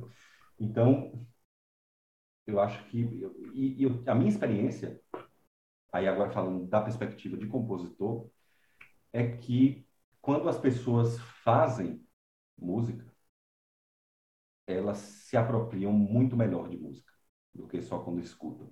Né? E a mesma coisa com a música contemporânea. Quando as pessoas fazem e se expressam musicalmente com texturas musicais não convencionais, com sons e timbres não convencionais, com elementos musicais ou com elementos do cotidiano, né, objetos tal, para fazer música e às vezes uma música que não tem um padrão rítmico bem estabelecido, ou às vezes uma música que não tem nem métrica estabelecida, mas ela consegue estar ali junto com um grupo fazendo algo que ela reconhece como expressivo e do qual e de que cuja criação ela participou, ela depois vai escutar música contemporânea usando esses elementos não convencionais de outra maneira também sabe? É. Eu me lembro quando eu, eu estudei trompa durante algum tempo da minha vida e tive a oportunidade de tocar na Orquestra Sinfônica na Bahia, de fazer uns cachês. A minha professora ah, ficou grávida, foi ter neném, foi ter filho, e abriu uma vaga assim, ela me indicou, e eu fiz alguns cachês na orquestra. Foi a primeira vez que eu toquei numa orquestra sinfônica. E eu estava estudando orquestração ao mesmo tempo, no, no curso de composição. E eu lembro como aquilo transformou, assim, eu via os exemplos de orquestração todos, eu estudava as partituras, eu fazia os exercícios, mas quando eu fui tocar dentro da orquestra, eu comecei a ter outra visão de orquestração, né? porque eu estava fazendo música dentro de uma orquestra, sabe? Era totalmente diferente de eu ouvir os exemplos, analisar as partituras e até escrever. Quando eu fui para dentro de uma orquestra, eu comecei a perceber como, de fato, uma orquestração poderia funcionar. E eu acho que composição, ou música contemporânea, passa por você experienciar composição contemporânea, composição sem amarras, composição é, que passa também por uma capacidade de improvisar é, fora de qualquer linguagem pré-estabelecida. É, então, assim, a minha experiência lá na Universidade Federal do Maranhão tinha muito disso, assim, por exemplo. Era um, é, é ainda um curso muito interessante, porque é um curso de licenciatura, que não tem teste de habilidade específica para entrar. Então, assim, entrava, o aluno fazia o Enem, pontuava a prova lá de português, matemática, não sei o quê. Se pontuasse suficientemente, entrava. Ia estudar música. Não tinha aquele teste de leitura, de... ia aprender tudo dentro do curso, sabe? É... E a gente tinha algumas disciplinas, como laboratório de composição, laboratório de criação musical e tal, que era assim, todo mundo muito... Tinha alguns músicos já que entravam no curso, mas tinha gente muito verde. E eu e um, alguns outros professores, né, a gente fazia essa experiência assim de fazer daquela disciplina um ambiente de criação livre com instrumentos, mas com os instrumentos sendo tocados por quem podia tocar de maneira convencional, beleza, eles podiam explorar isso de maneira convencional com a técnica convencional, mas quem não ainda não quem ainda não dominava essa técnica convencional do instrumento explorava de outras maneiras. Então, sei lá, passando o arco do violino nas cordas de violão, ou arranhando, raspando a corda do violão, ou com escordatura, reafinando as cordas de violão, ou usando o tampo do violão para fazer sons percussivos. E eles, de repente, se viam fazendo música no início do curso, sem domínio de técnica convencional dos instrumentos, né? começando a ter esse domínio, mas se viam fazendo música em grupo. E aquilo era transformador para eles e, ao mesmo tempo, também davam a abordagem inicial que era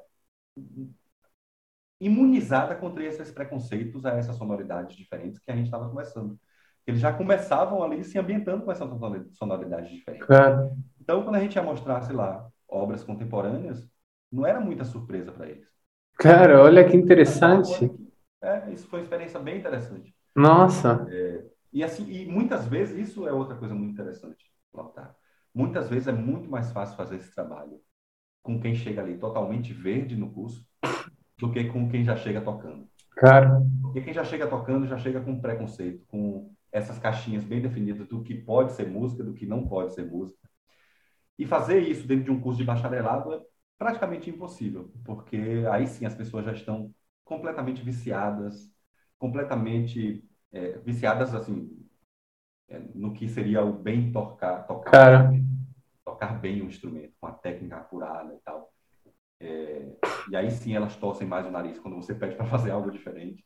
Claro. Porque isso não estava em nenhuma classe que eu fiz ali de violino, entendeu? E agora claro. pedindo para fazer isso. É, isso não soa bem, né? Já tem bem definido o que é soar bem, o que é não soar bem. E às vezes é muito mais fácil trabalhar justamente com o público de não músicos ou quem está iniciando na música. Claro. E, e assim, e voltar para trabalhar a técnica convencional, os estudos do instrumento tradicionais com a sonoridade tradicional não é difícil, porque a pessoa só abriu mais uma porta. Ela não claro. aquela porta. Exato. Porque o tradicional não, não se fecha tão facilmente como esse novo. Não se fecha. Então ela volta. Olha que interessante. Ela vai continuar se interessando por aquilo também. Só que agora ela abriu uma nova porta. Né? Que interessante, claro, é como uma nova completamente diferente eh, reeducação musical. Eu imaginava que é como ter um filho, um bebê, uma criancinha que você está apenas começando a ensinar coisas. Ele não tem preconceitos antes de, ele está começando a, a, saber uma coisa, né? Uma coisa assim.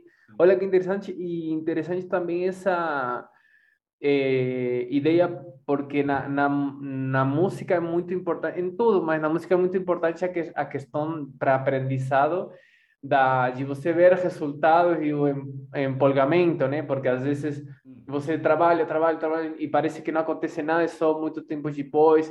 eh, tem alguma, você vê aí materializar algum logro. Então, achei muito interessante também essa ideia de que um, o estudante chega e já se acha fazendo música. É. Assim, quase no começo, e é muito interessante para esse negócio de gerar uma, um, um interesse, um, uma empolgação, né?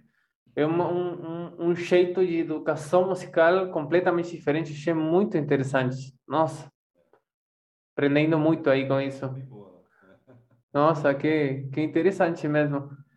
É, realmente a música contemporânea nesse sentido é, tem tem muitas é, características que, que que eu aqui como músico já escutante de música desde a música de hoje, né, estou aprendendo agora com você falando. Acho muito muito bom essa mensagem que você está transmitindo e, e muito bom essa esse nome que vocês colocaram falando disso de não colocar barreiras, esse nome, música de agora, porque até inclusive contemporânea talvez cheire como uma um, uma barreira, mas música de, de hoje, música de agora, eu acho que ajuda também a essa abrir a mão aí para, né?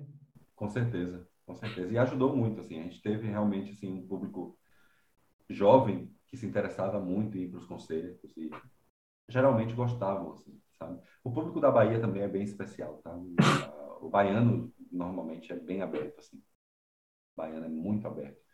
E, inclusive, para coisas mais experimentais e tal. E Salvador, especialmente. Né? Salvador é uma, é uma cidade muito interessante, com muita gente de muitos lugares do Brasil e com a, a própria experiência de viver na cidade passa muito por, por experiências estéticas inusitadas. Interessante. Nossa, muito bom. Muito bom tudo. E em que você está trabalhando agora? Que é o que se vem? Que é o que você tem aí na galera? Tá. A, a, última coisa que eu, a, última peça que eu acabei de fazer, né, tem, sei lá, um mês que eu tenho, eu concluí, na verdade, trabalhar na gravação dela, foi uma peça chamada Oxóssi, que é uma peça para percussão e eletrônica e eu fiz ela para o Akin Sacramento, que é professor de percussão lá na Universidade Federal da Bahia. Ele me encomendou essa peça, eu comecei a trabalhar nela em agosto do ano passado. Terminei assim, finalzinho do ano, final de dezembro. E aí ele trabalhou na gravação da peça, estreou no rádio, assim, foi engraçado porque a gente fez uma peça para estrear na rádio, no rádio. Olha. É, estreou na rádio do, da Universidade da URGS, aqui em Porto Alegre. É, e agora a gente está preparando um vídeo dela para estrear também assim online. E depois, quem sabe, a estreia presencial também, que agora começou a retomar também lá na Bahia os concertos presenciais. Então, acho que em breve também o Arquim deve estar tá fazendo isso daí. É uma peça de 17 minutos para percussão e eletrônica e que é, é uma peça chamada Oxóssi e está ligada a esse que é um orixá do, né, do, é, do candomblé, Candomblé. E, é, e, e, foi assim, a parte da eletrônica e também a parte instrumental foi toda baseada numa gravação histórica de uma, uma canção para Oxóssi, uh, cantada em 1900, entre 1940 e 1942 é, pela mãe menininha do Gantuá, que é assim um, um ícone assim na Bahia, uma, uma das principais líderes da, do candomblé, né? já falecida já, mas o Gantuá é uma das principais casas de culto tá, do candomblé, e ainda muito importante na Bahia. E então, assim, tem uma gravação histórica de um linguista norte-americano que viajou naquela região querendo ver como o Yorubá se manteve, ou seja, uma língua africana original africana se manteve na Bahia e nos Estados Unidos também em alguns pontos e na América Latina também em alguns outros pontos. Ele fez uma turnê gravando as pessoas cantando e falando na língua nessa língua africana. É, e aí ele gravou essa canção para Oxóssi com a mãe menininha cantando. E eu peguei essa gravação e processei bastante, mas é ela que está presente o tempo todo na peça, na parte eletrônica e também na parte instrumental. É, então esse foi o último projeto no qual eu trabalhei, de certa forma estou trabalhando nele ainda. E agora estou organizando um encontro de música contemporânea aqui no Rio Grande do Sul. Estou na comissão artística da Orquestra Sinfônica de Santa Maria, que é uma orquestra, na verdade, da UFSM. E como parte, como membro dessa comissão, eu estou organizando um encontro de música contemporânea para setembro. Então vai ter um concerto com orquestra, com compositores uh, gaúchos ou residentes aqui no Rio Grande do Sul. Então, uh, vão ser três concertos com outras atividades também. Então, no momento agora, é isso que está me ocupando um pouco. Devo compor uma peça também para um desses concertos. É, então, é mais um projeto artístico aí pela frente. E acho que é isso, assim. agora voltaram as aulas também presenciais, estava tudo no regime online, né? Então, agora a gente voltou aqui na UFSM, tudo presencial. Então, estou me reambientando, porque teve que ser uma adaptação ali para o online e agora tem que ser uma adaptação. Depois de dois anos, né? Você tem que se readequar para o presencial, assim, Sim. dando muita aula, um projeto de pesquisa também. É, a gente tem o, o projeto criação musical e pesquisa artística. É, tem um projeto de extensão também, que fica a dica também para quem está ouvindo o podcast. Tem muito material, assim, dicas de composição musical, por exemplo. A gente faz pequenos vídeos, hum. lá. A gente faz conversas como essa aqui, por exemplo, com músicos especialistas em música contemporânea, ou com compositores e compositoras. Uh, não é bem no formato podcast, que eu vejo que você dá bem um formato de podcast, assim, mas é como se fosse mais palestras e bate-papo. Claro. Como você pode encontrar isso? Como você pode pesquisar? O canal do projeto de extensão, que eu sou coordenador, que é o Gestações Musicais. A gente acha tanto o Instagram, que é o arroba gestmusufsm, quanto o YouTube, que é só botar lá na busca do YouTube, Gestações Musicais vai aparecer o nosso canal por lá. Então, então, todas essas conversas que a gente teve desde 2020 estão gravadas lá. Tem os cortes também que, a, que a gente faz, né? A gente faz... Claro. Vou deixar na descrição do vídeo esse canal, pode ser? Ótimo, maravilha. Tá, genial. Lá no, no, além de ter a conversa completa, a gente faz também assim momentos importantes. Cara, cara. É bem, tá bem legal assim esse projeto de extensão. Então, o público, sei lá, pessoal que é violonista, que acompanha o teu podcast, ou pessoal que nem é músico, mas gosta de acompanhar o bate-papo com outros músicos e tal que você faz, eu acho que tem um material lá assim excelente também no, no... Nossa, que bom. Super interessante. E acho muito interessante que você é muito empreendedor nesse sentido. É, é, muito criador de movimentos, de coisas, que nem o que eu estava falando antes. Agora, acho muito bom, além da, da música muito boa que você faz, acho super interessante essa questão tão empreendedora que você tem de gerar gerar coisas, que nem agora esse festival que você falou, isso eu acho super admirável, muito bom, parabéns. Ah, valeu, Lautaro. É, eu acho que isso é assim uma parte fundamental para quem é compositor, compositora. É, a gente não tem as coisas assim dadas, né? a gente tem que construir é, tem que inventar.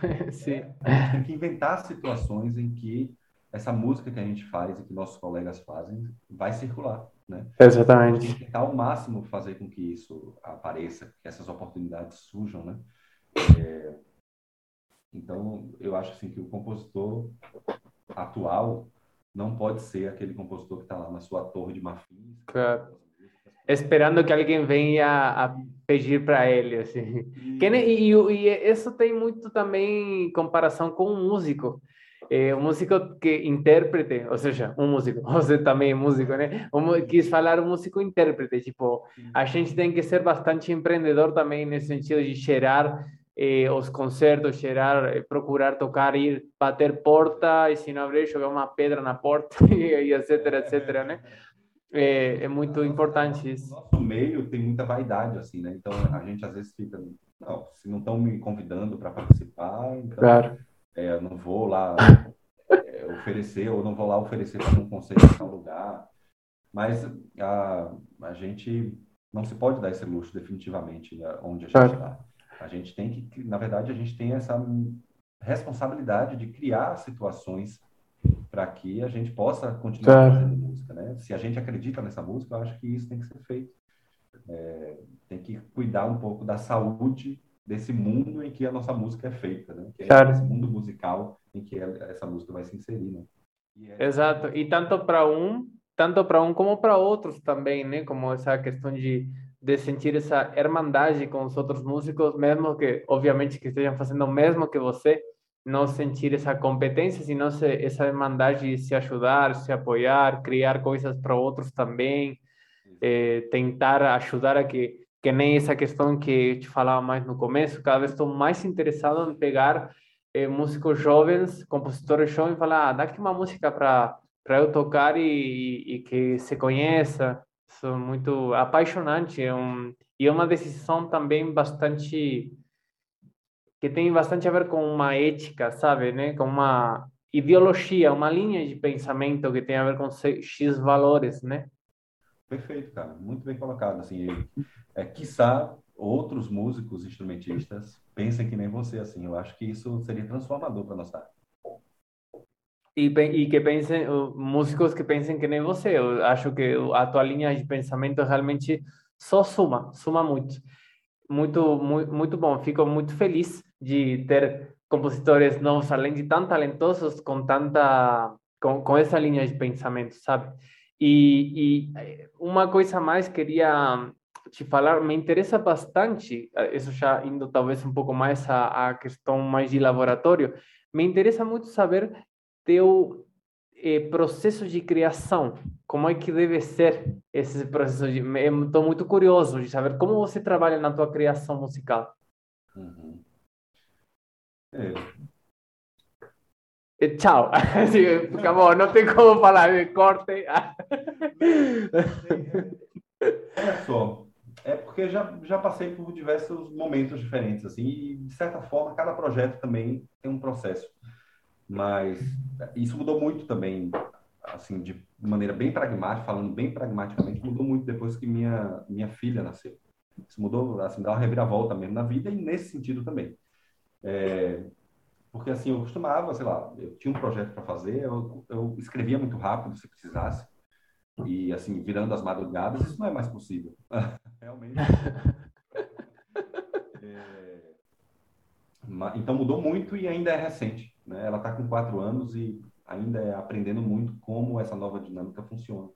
Dois desses anos foram numa pandemia, ela estava sem ir para a escolinha, então ainda tinha esse dificultador e a gente longe da família, não tinha nenhuma rede, assim, então realmente era eu e minha esposa e ela, e isso mudou muito a dinâmica em termos pragmáticos da, da de compor.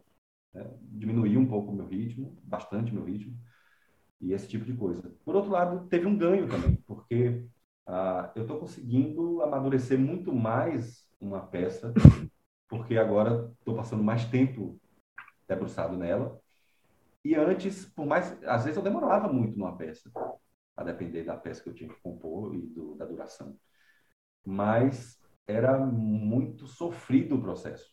Então era assim, o dia inteiro naquela composição, lá, aí virava a noite naquela composição, e às vezes passava meses naquilo. E às vezes eu nem estava rendendo tanto. E agora eu sou obrigado, no pouco tempo que me resta para compor, a desenvolver bastante e amadurecer bastante. E aquilo leva meses, mas com um tempo melhor aproveitado e sem tanto sofrimento. É isso que eu tenho sentido mais recentemente. Eu estou falando dessa dinâmica familiar que não tem como separar da dinâmica artística. Né? Então, claro. na verdade, são coisas muito próximas. É, uma coisa está entrando dentro da outra. Ah, não é a vida artística e a vida, é, é tudo, tudo junto. Sim. Então, principalmente porque a gente. Aí, mais uma coisa que a gente não pode se dar ao luxo, que é assim: eu não posso só compor. Se eu pudesse só compor, com certeza eu estava dividindo melhor meu tempo.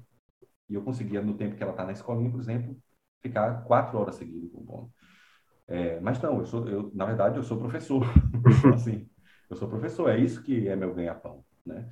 E eu sou professor de composição, e que bom que eu consigo fazer com que a composição seja parte presente e importante da minha atividade como professor também. Né? Porque é importante que eu esteja compondo para ensinar composição. Exato. Na verdade, é parte do, da minha pesquisa, que é um dos trabalhos como professor universitário, é desenvolver pesquisa. E a minha pesquisa, ela não pode estar, eu não concebo ela distanciada da minha prática artística. Entende? Então, é uma coisa junto da outra. É, tá. E aí, mas falando, eu entendo a sua pergunta, mas eu acho que esse é um ponto importante que pouco se fala. Sim. Parece que todo mundo fala já como se estou aqui para compor e todo o resto claro. fica de lado. Né? Não é assim. E não é assim também para o músico instrumentista, para o claro. não é assim. É, mas, enfim, falando agora do processo criativo mesmo, né? É... Eu tenho experimentado muito, eu já experimentei muito mais com a música, com aquilo que lá no meu mestrado eu chamei de hibridação cultural, ou seja, compor música de concerto com música popular. Então, sei lá, eu gostava de pegar coisas às vezes até bem escrachadas, assim, que ninguém imaginaria sendo travado um diálogo dentro de uma música de concerto, é, sei lá, forró eletrônico lá do sabe? bem, popular, populares assim da região.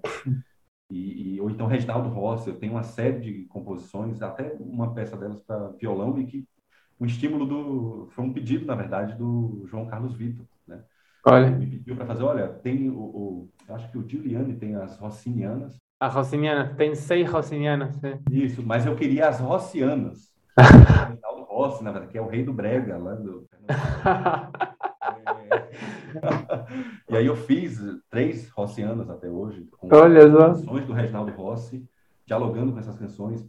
Então, e agora, de alguma forma, eu voltei um pouco para isso, mas com outros processos, né? Então, eu tenho trabalhado muito com é, composição assistida por computador, com algum software de computador que ajudam a processar dados é, de gravações, por exemplo. Então, por exemplo, essa peça Oxóssi, né, que eu estava te contando, a parte instrumental também vem da gravação. E como é que isso é feito? Ah, tem alguns softwares de computador que eu, que eu utilizo para processar e analisar o, o, conteúdo daquela gravação para me retornar conteúdo de alturas, por exemplo. Né? E aí essas alturas vou utilizar para compor a parte do vibrafone nessa peça, por exemplo. Entendeu? Então, as alturas também vieram, mas não é só da melodia que está sendo cantada, mas sim do conteúdo ah, do, do espectro sonoro daquela gravação, daquele fonograma histórico, entendeu? É, e trabalho em cima daquilo para compor as linhas que eu vou compor no vibrafone, ou as harmonias, ou as texturas que eu vou compor no vibrafone naquele momento. Isso, eu tenho trabalhado cada vez mais em cima disso. Tenho começado também a explorar bastante o terreno da música eletroacústica, mas da música eletroacústica mista. Eu acho que é um potencial enorme que tem que ser explorado cada vez mais. E cada vez a, a por mais vertentes estéticas diferentes, que é a música mista, né? Instrumento mais eletrônica, né? Eu tenho explorado isso cada vez mais também.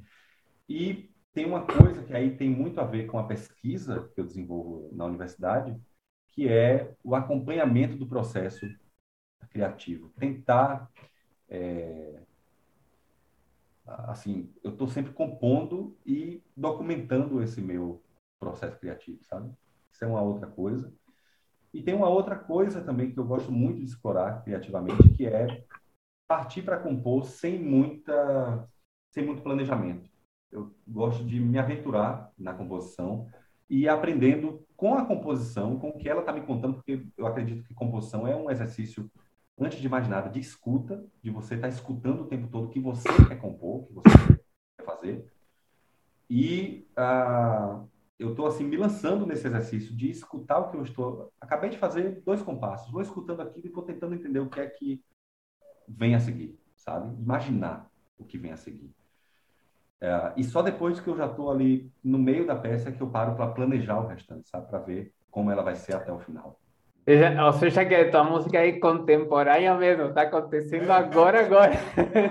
no lápis ali, em tempo real. É, é, exatamente. Olha que interessante. Então, tem, se é para falar do processo criativo, como é, eu acho que eu falei um pouco, não defini, porque eu não acho que tenha como definir. Eu não tem como. Mas falei um pouco dos pontos principais. É, a experiência. Me, me dá muita intriga como é, como é que é, porque o, o compositor desenvolve essa coisa incrível que é o ouvido interno, com coisas que ainda não estão criadas, que eu acho incrível. Então eu falo, como é que é o ouvido interno de Paulo Rios Filho, com a música que ele faz? claro, me dá muita intriga com este ouvido interno, com essa questão de ir ditando internamente o que tem que acontecer na, na pauta. Que interessante. É, quando eu falo até desse, dessa escuta, desse exercício de escuta, é até falando de maneira mais abrangente um pouco, né? Não é exatamente de você escutar as notas uma depois da outra, mas muito claro. você escutar, escutar as sensações sabe? Claro. Vou escutar as sensações. Depois a nota eu até paro. Se eu estou compondo para violão, eu componho muito com o instrumento na mão. Olha. Então, na verdade, eu não estou escutando as notas, uma claro. outra, os acordes, sabe? Dentro da cabeça. mas eu escuto algo que como se fosse um borrão. Claro, você escuta a sensação que quer e depois procura com que cheirar essa sensação que você escutou, né? Exatamente. Olha que maravilha. Exatamente, né? Por aí. Muito interessante, muito bom. Então, Paulo, na verdade que estou super feliz de você ter estado no meu podcast. Acho você, além de uma pessoa que, que, que faz um trabalho artístico muito bom, realmente acho você um grande compositor e que cada vez tenho mais interesse em conhecer mais e me aprofundar e que o povo conheça você. Eu acho você uma pessoa muito interessante, com pensamentos muito interessantes e dessas pessoas que que empolga e inspira a conhecer. Obrigado por ter participado. Poxa, obrigado aí pelas palavras e a felicidade foi toda minha. Você também é um cara muito legal, eu gostei muito de conversar contigo. E que bom que você tem esse projeto aí. Eu vejo também que você está sempre se movimentando, está sempre movimentando ali nas redes, né? Principalmente porque a gente se conheceu agora, nesse período de pandemia, e foi o que nos restou ali, né? Nas redes e tal. Mas eu tenho certeza que você está sempre é, tentando tocar também e que isso volte o mais rápido possível, que seja seguro e viável para você voltar a tocar. E fica já um convite também para, assim que possível, vir aqui a, a Santa Maria, o FSM, a gente organiza alguma coisa por aqui. Nossa, é, que bom. Um recital, uma gravação, um workshop, qualquer coisa assim, tá bom? Fica já o convite aí. Beleza? Nossa, fico super honrado, vai ser muito bom e fazer alguma coisa junto com você vai ser uma grande honra. É, e vai ser muito maravilhoso. A gente tem que se encontrar. Vai ser muito maravilhoso quando a gente se encontre pessoalmente. Vai ser muito maravilhoso mesmo. Obrigadão mesmo, viu? Falou, um abração. Então, gente, é, novamente com outro grande convidado que honra novamente meu podcast. É, obrigado a todo mundo por assistir até agora. Vou deixar embaixo na descrição do vídeo no YouTube toda a informação de Reus Filho que vocês têm que é, pesquisar e conhecer, porque é uma pessoa que está deixando muito pela cultura musical. É, e se você está em Spotify ou em alguma das outras plataformas de, de podcast, vou deixar o link do vídeo para vocês ir lá. Obrigado uma vez mais. Meu nome é Lautaro Pérez Batalha e a gente se vê na próxima.